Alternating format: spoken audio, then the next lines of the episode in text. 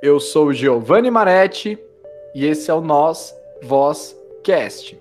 E o bate-papo de hoje é com a minha amiga Tainá Moedias. Tainá, que é modelo, digital influencer, cientista social e atualmente trabalha como professora. E claro, minha amiga. Tainá, eu passo a palavra para você. Oi, Giovanni, boa tarde, tudo bem? Eu estou bem, Tainá, muito obrigado. Eu desde já agradeço a sua presença. Obrigado por ter vindo. Tainá, primeiro assim, eu gostaria que você já iniciasse, né, comentando um pouco da sua trajetória, né, porque nós, você foi minha colega de sala, né, nas, nas ciências sociais, minha uhum. colega de faculdade. E eu gostaria que você comentasse um pouco sobre você, falasse um pouco da sua trajetória e suas principais influências, né? Bom, então eu vou começar do início, que é quando eu estava no ensino médio, né? Como que eu resolvi fazer ciências sociais? Onde que eu fui parar e descobrir esse curso, né? Que não é uma, algo muito comum. Eu tava. Sempre fui muito boa em sociologia, sempre gostei muito de história, sempre me interessei muito pelo assunto, mas eu queria ir para a parte do direito. Só que ao mesmo tempo eu tinha um pouco de insegurança de começar um direito muito nova, com 17 anos, e não ter é, um discernimento ou um foco para fazer a faculdade. E aí então eu conheci uma professora, né, a Suelen, maravilhosa, no último ano do ensino médio, e aí ela me levou na Fundação Santo André para assistir uma aula. Ela já era formada em sociologia, e aí ela começou a fazer ciências sociais lá, ela estava no último ano. E aí eu assisti uma palestra e uma aula e eu me encantei e descobri que realmente era ali onde eu precisava estar. E depois, se eu quisesse fazer o direito, poderia fazer porque teria tudo a ver. E aí eu fui, nem precisei fazer o vestibular com a própria nota do Enem, acabei já, já passando. Ah, aconteceu ainda um probleminha antes disso. eu passei na USP também, em Ciências Sociais. Só que lá na USP era vespertino o curso, era na parte da tarde. E o meu pai era meio contra fazer esse curso, na época eu tinha 17 anos, e ele falou para mim que não queria que eu fizesse esse curso e ele não iria ser o responsável por fazer a minha matrícula. E se eu quisesse fazer, é, na USP Ciências Sociais, eu ia ter que fazer a FUVEST de novo e passar no ano seguinte. E aí, nessa, como eu vi que não ia ter o apoio do meu pai e não ia conseguir trabalhar e estudar ao mesmo tempo se eu fizesse a USP, foi aonde eu acabei indo para a fundação.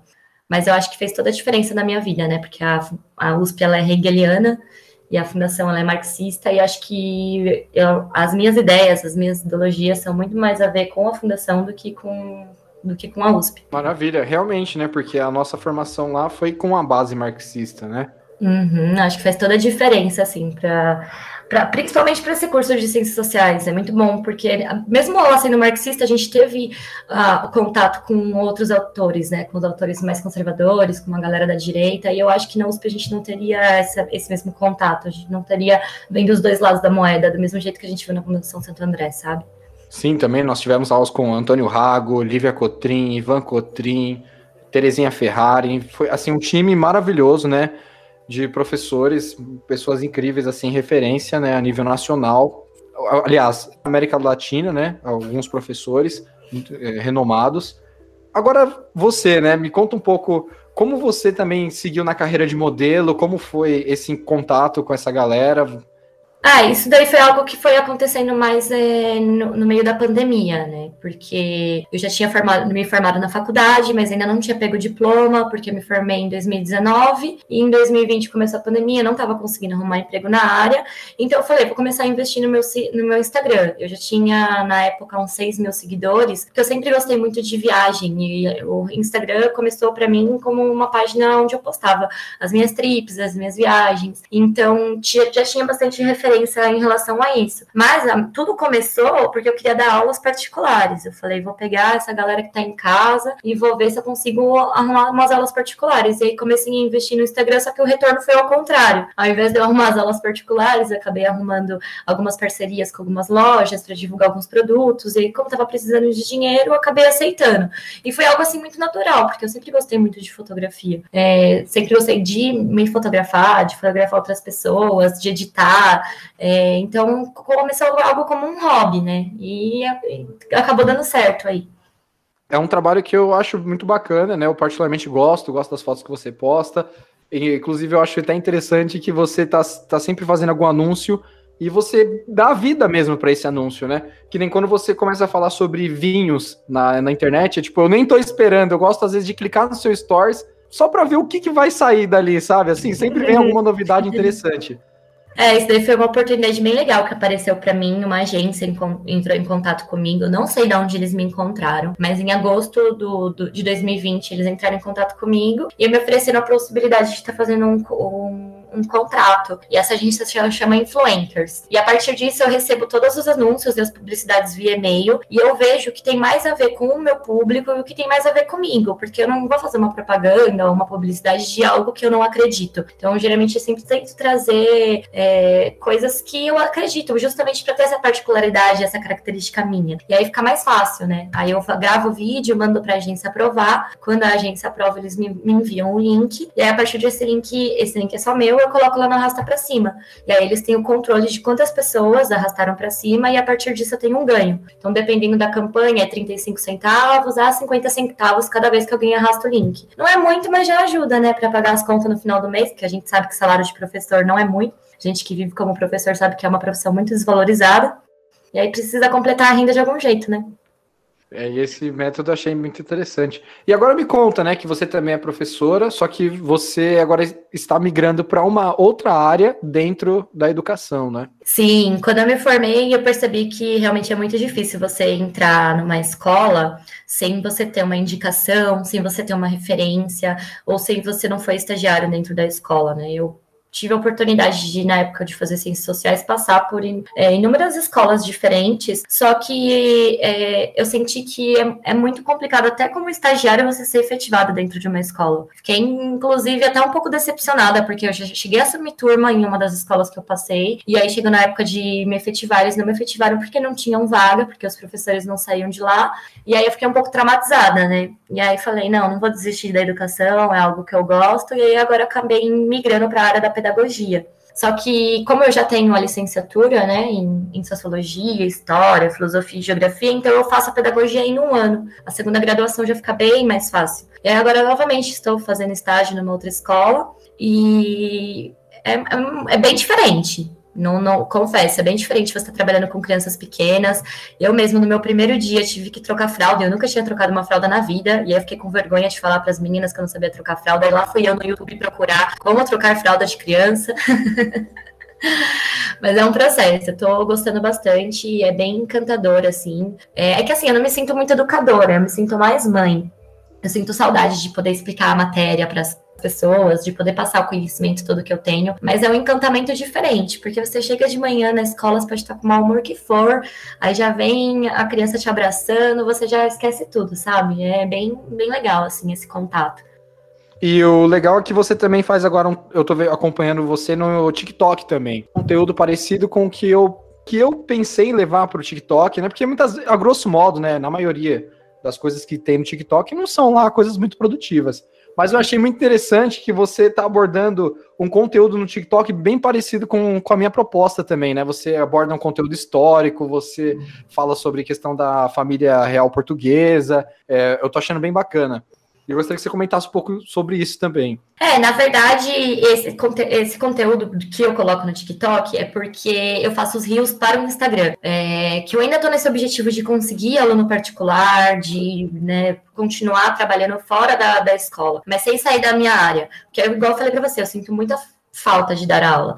Só que no Instagram, os rios só tem 30 segundos e é muito difícil você resumir um fato histórico em 30 segundos. E aí o TikTok, por ter um minuto, eu consigo estar tá abrangendo esse conteúdo mais completo. Então, na verdade, eu produzo o pro TikTok e ponho a versão menorzinha no Instagram. Mas isso aí é um projeto, porque eu tô querendo abrir um canal no YouTube, ainda tô investindo em equipamento, tô investindo no, nos processos indo em partes, né? Então, futuramente, esses, essas prévias, né? Tanto do Rios no Instagram quanto dos vídeos no TikTok vão ser as prévias dos vídeos que eu vou estar postando semanalmente no YouTube. Não, tenho certeza que vai sair muita coisa boa daí. Agora sim, né? Agora já que você tocou um pouco nesse assunto, nesse ponto dos planos para o futuro, eu gostaria de saber agora, em mais detalhes, quais são os seus planos para o futuro, carreira de modelo ou como professora mesmo, enfim. Olha, na, na, parte de modelo, assim, igual eu falei para você, é mais um hobby, né? Não é algo que eu pretendo atuar. É, eu gosto bastante, mas é um hobby, onde eu quero seguir mesmo. O meu plano de carreira é dando continuidade aos meus estudos. Eu vejo que quando a gente estuda o que a gente gosta, a gente não quer parar, né? E a minha meta é fazer um mestrado, inspirada na maravilhosa da Lívia Coutrin, né? Que a gente teve lá na fundação. Quero fazer um mestrado em antropologia. Se tudo der certo, espero que eu ainda pegue o rago lá na PUC, porque eu queria fazer lá. Até porque, pelas nossas é, diferenças de ideologia, eu não conseguiria uma bolsa na USP, eu acredito eu, ou teria que me enquadrar muito nas meta, na, nos métodos deles. Então, preciso fazer um esforcinho a mais para estar tá indo aí para PUC. Mas basicamente é isso. Minha meta de vida é dar aula em faculdade, só que para isso precisa do mestrado, e a gente sabe que não é, é, não é barato, né? Porque até então o meu projeto do mestrado já está todo encaminhado, eu quero dar continuidade com a iniciação científica que eu fiz na Fundação Santo André, e aí eu fiz uma parceria com um amigo meu, que ele faz rádio TV, né, publicidade e propaganda também, e ele precisa fazer um documentário para fazer o TCC dele. E aí a gente se juntou e como eu estou falando do meu projeto sobre a aculturação dos povos indígenas, a gente quer fazer uma vivência numa aldeia e fazer esse documentário lá. E eu vou entrar com a parte da tese, ele vai entrar com a parte da, do, do áudio TV para fazer um, um documentário, fazer algo bem legal aí planos estão não estão na cabeça, só precisamos que essa pandemia melhore para voltar as coisas tudo ao normal e a gente conseguir dar continuidade aí. Maravilha, olha que bacana.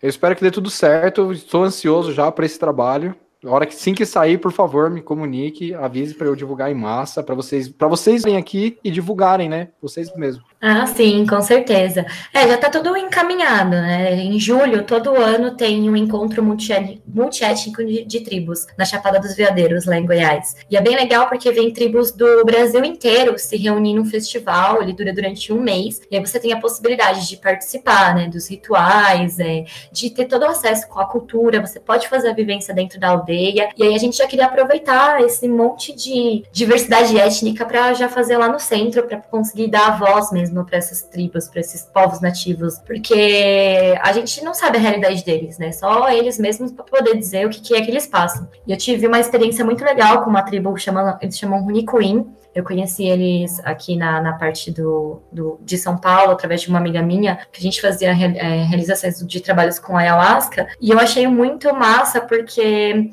eles sempre foram uma tribo reconhecida pelas suas pinturas. E eles estavam lutando há anos pela demarcação de terra. E eles fizeram uma tela gigante Todos os membros da tribo participaram na confecção dessa tela e eles leiloaram essa tela na Europa. Com o dinheiro que eles conseguiram, né, em euro, eles compraram a terra aqui no Brasil que eles estavam lutando pela demarcação. Hoje a terra é deles, eles têm isso no papel e eles usam ela para fazer trabalhos coletivos. Então, esse é o ponto da, da teoria que eu estou querendo trazer, que tem como eles continuarem se inserindo numa, numa sociedade capitalista sem deixar de lado a sua cultura. Eles não precisam se adequar aos nossos métodos, eles podem estar tá se renovando e se reinventando. E aí eles que foram que me deram um estralo, assim, para dar o começo de, desse trabalho aí. E aí eu queria conhecer mais outras tribos para poder ver o que, que eles estão fazendo para se reinventar também.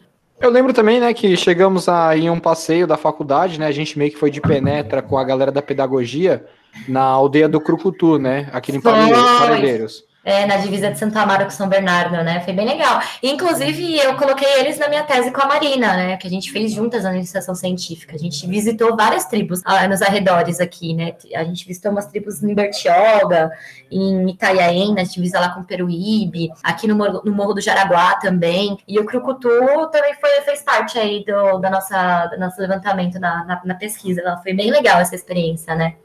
Nossa, foi muito rico. Eu nunca mais esqueci esse, esse trabalho, essa visita.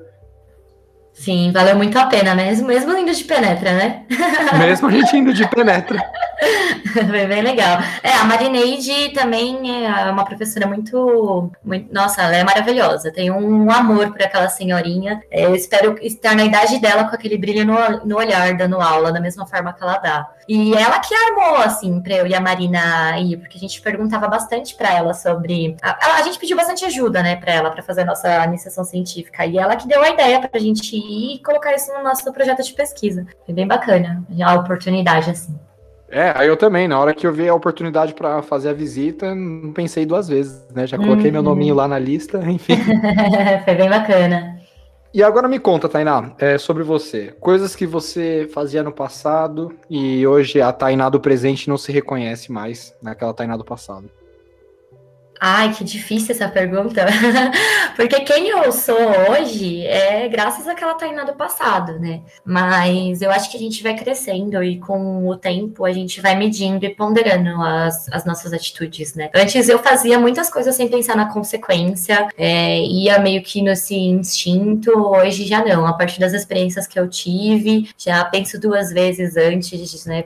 Por exemplo, vou, dar, vou citar um exemplo óbvio aqui. Eu tive depressão com os meus 17 anos, né? Tomei antidepressivo durante um bom tempo da minha vida. E esse, eu percebi que esses antidepressivos, eles não me deixavam ser quem eu era. E a partir do contato né, com a ayahuasca, com as tribos indígenas, eu comecei a fazer o uso da cannabis. E hoje em dia eu faço uso só da cannabis, não toda a medicina que eu vou tentar é só pro natural. E aconteceu um problema em uma das escolas que eu trabalhei, aonde eu postei no meu final de semana no, no, Instagram fumando, e alguém da escola viu, mostrou pra diretora e me mandaram embora por conta disso, né? Por mais que eu tivesse o laudo lá do psicólogo falando que era totalmente medicinal, que era um, um tratamento, não teve jeito por conta da sociedade preconceituosa que a gente vive, né? A gente sabe como que é, infelizmente aqui no Brasil ainda tem que melhorar muito em relação a esse assunto. Mas hoje, por exemplo, como eu ainda trabalho no meio da educação, eu não posso mais postar vídeos assim no meu Instagram, então eu tenho, eu me, me podo muito na nas coisas que eu vou fazer, até porque eu já estou me tornando uma figura pública,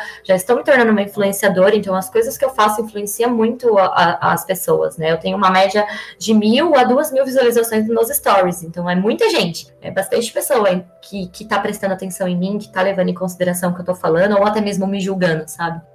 Porque realmente, né, uma visibilidade ainda. Querendo ou não, tem essa vigilância, né? Não sei se deveriam, porque é a sua vida pessoal, né? Não sei até que ponto. Eles têm que ver quem é você dentro da sala de aula e nas horas que você passa no seu trabalho, né?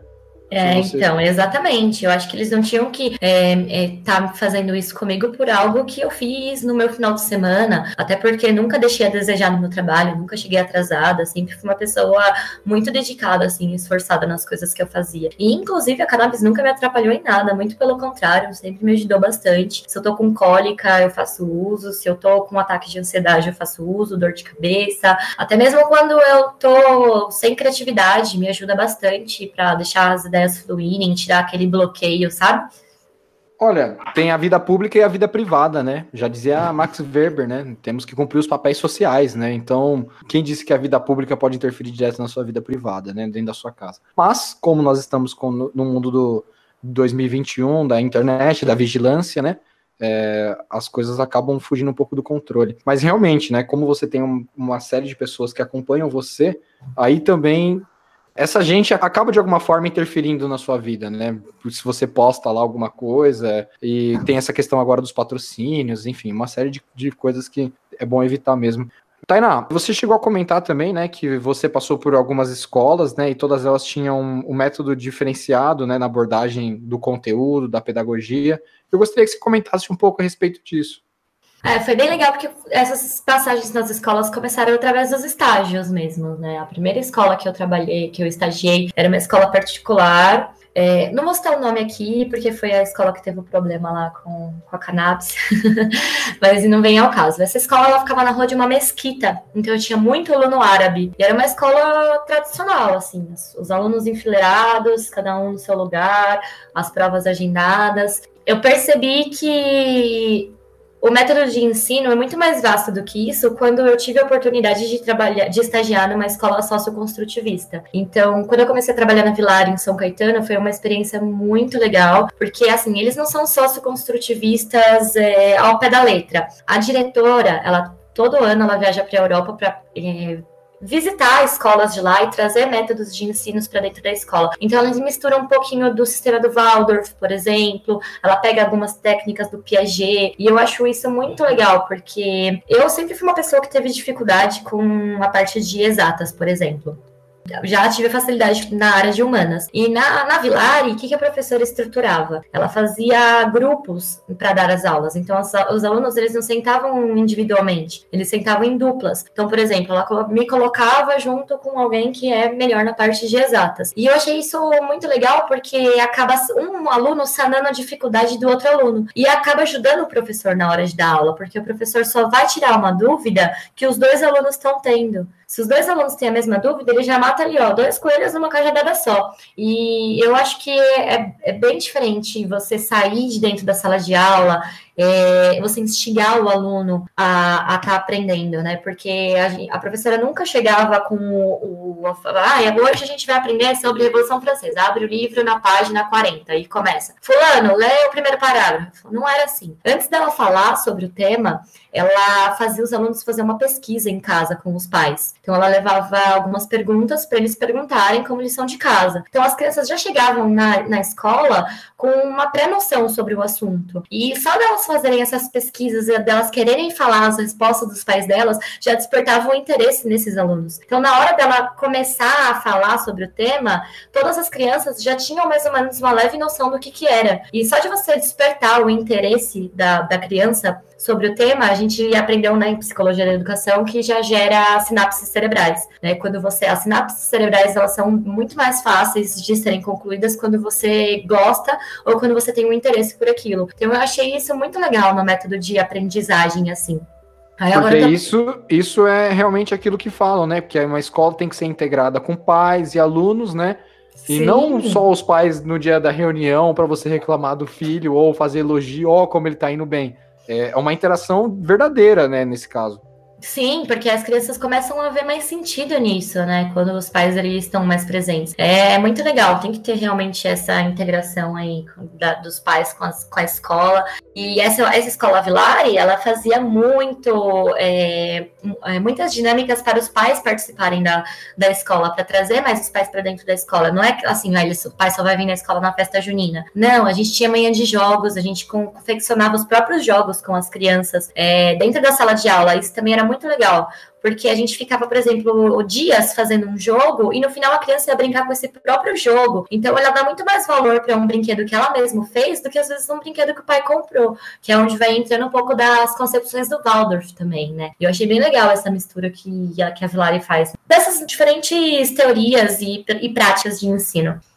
Sensacional, eu achei muito, muito importante, eu achei muito criativo essa ideia de implantar, né, de verdade, né, Sim, e além disso, a gente tinha as oficinas lá também. As oficinas, elas eram duravam três meses, né? Então, além das grades é, exigidas pelo MEC na, na base nacional, eles ainda colocavam as aulas opcionais para os alunos. E essas oficinas, é, cada professor se identificava com o seu próprio tema e sugeria qual que ia ser a, a opção do tema. Então, por exemplo, eu dei uma oficina de brincadeiras e jogos indígenas, até por conta desse meu repertório com os povos nativos na minha iniciação científica científica. E as crianças que tinham interesse em participar dessas oficinas, elas que se candidatavam para participar. Então, as crianças que estavam ali eram as crianças que realmente tinham interesse no tema. Então, é muito mais fácil para um professor dar uma aula ou ministrar uma oficina quando a criança escolheu estar na aula do que ela estando lá porque ela é obrigada. A escola deixa de ser um peso para cumprir um protagonismo na vida do aluno e transformar esse aluno protagonista do seu aprender, né? Do seu aprendizado. Sim, isso vai despertar as, é, as qualidades dele, né? A gente tem múltiplas inteligências, né? Querendo ou não, isso vai ajudar ele a desenvolver as inteligências dele. Porque a escola tradicional, acho que isso é um problema muito grande dela. Porque o aluno que não tem as inteligências que a escola tradicional exige, ele se sente burro, ele sente que ele não se enquadra, ele fica desanimado, ele fica desmotivado. Então, quando você tem uma escola que é, ela desperta esse, essa multiplicidade toda desse potencial é muito legal, porque ajuda com a autoconfiança do aluno, ele se sente mais capaz, ele melhora em outras matérias, porque ele já não se sente burro, ele sabe que em algumas matérias ele tem facilidade, em outras ele tem dificuldade, que é assim mesmo e tá tudo bem. Eu acho que é, é, é algo que o Brasil precisa trazer um pouco mais, assim. Isso já acontece muito na Europa, mas aqui no Brasil ainda tá engatinhando. E o mais interessante, né, que depois a interação com o amigo dele, porque o pessoal tá na escola, o aluno ele tá na escola, ele vai usar a interação. Agora, se ele vai usar essa interação para ser produtiva ou uma interação para que seja mais improdutiva, aí, é de acordo com o método de ensino que ele está inserido, né? Exatamente, exatamente. É, agora eu também estou tendo a oportunidade de trabalhar numa escola canadense, a Maple Bear, também, nossa, é uma escola maravilhosa. É, essa escola, sim, é, só, é socioconstrutivista, até porque é o colégio que veio de fora daqui do Brasil, então ele continua é, com as mesmas bases, com as mesmas ideologias que veio lá do Canadá para cá. Cada escola, cada unidade é, separada uma da outra, né? Elas não têm vínculo entre si, é como se fossem franquias, porém todas têm a mesma base e o mesmo método de ensino. E assim, eu estou com crianças pequenininhas, as crianças que eu estou têm de dois a três anos. E logo que eu entrei, a gente entrou numa quarentena. E aí eu fiquei pensando, como que eu vou dar aula online para crianças de dois, três anos? Como que ela vai ficar ali na frente do computador tanto tempo? Eu não sabia como que daria certo. E aí lá a gente foi um dia na escola para fazer a montagem de kits. Então, os kits eles tinham quatro plásticos dentro, um plástico por semana, e dentro desses quatro plásticos tinha outros cinco plásticos menores, que era um, um plástico por dia. E aí tava todas as datas certinho. Dentro de cada plástico tinha a atividade e o material que a criança ia usar para fazer a atividade. Por exemplo, ela ia usar botão, tinha um saquinho grampeadinho com os botões. Ela ia usar tinta, tinha a quantidade de tinta que ela ia usar separadinha dentro de um plástico grampeada na atividade. E isso ajuda muito, porque às vezes os pais estão em casa de home office, eles não têm tempo de ficar ali separando material com a criança. Então eles dão tudo ali de mão beijada e, e é onde entra aquela integração com os pais que a gente acabou de conversar também também. E realmente eu vi que dá para fazer, que funciona, que deu muito certo. E fiquei, assim, é, surpresa, porque eu, foi algo que eu não imaginaria que aconteceria. Foi bem bacana poder ter essa experiência, essa vivência, até porque eu acho que é muito difícil hoje em dia a gente estar tá passando por um, um problema grande com essas crianças aí, tanto tempo em casa, tendo aula online. E, infelizmente, quando é uma escola que tem um recurso, que tem uma verba, dá para acontecer. Tem mais alguma outra coisa que você gostaria de falar? Alguma reclamação? Algum elogio? Algum... Enfim, fique à vontade. Esse espaço é seu. Fale que vier do coração aí. Não, gostaria de agradecer, né, para você pela proposta. Tô achando muito legal os podcasts que você está trazendo. Tô acompanhando aí já de um já de um tempo. Acho bem legal ter esses bate-papos. Até porque, igual você falou, a gente vive num mundo onde a gente é podado de falar inúmeras coisas. E aqui não, aqui a gente tem tanta liberdade de expressão. E isso é algo que eu tenho muito medo que a gente perca, sabe? Ainda mais nos tempos que estamos vivendo hoje em dia, é, é, é complicado. É igual eu falei para você, eu mesma já estou perdendo, né? Nas minha, na minha página, por exemplo, eu já não tenho essa liberdade de expressão. Então está sendo muito legal. Espero aí que, é, que continue decolando também. Já vi que você já está com vários é, espectadores ao decorrer do, do mundo, não só mais aqui no Brasil. Espero que continue crescendo também. Desejei todo sucesso para você e pode contar comigo, viu? No que precisar, eu compartilho, porque eu acho que ideias boas são feitas para ser compartilhadas. Maravilha, Tainá. Isso me enche de alegria. Muito obrigado. Realmente, assim, 27% do meu público estão nos Estados Unidos. É muito engraçado isso, né? É. Eu tenho, eu tenho uns seguidores que não são daqui do Brasil também. Tenho uns seguidores ao redor do mundo também. Não sei como cheguei até eles, mas fico muito feliz que esteja chegando esse conteúdo neles. Que, que chegue cada vez mais e em maior quantidade, né? Sim, sim, com certeza. eu, desde já, eu agradeço o bate-papo. E eu gostaria, mais uma vez, de agradecer a sua presença. Obrigado por ter vindo, compartilhado suas experiências conosco. E volte, viu, Tainá? Pode voltar, esse espaço também é seu. O dia que você quiser apresentar qualquer coisa, falar sobre algum trabalho, enfim, fique à vontade. Ah, legal, pode ter certeza que eu vou voltar sim. eu que agradeço aí também pelo convite, gostei bastante do nosso bate-papo. É isso, todo incentivo meu aí para você com o canal, espero que dê certo e, e decole.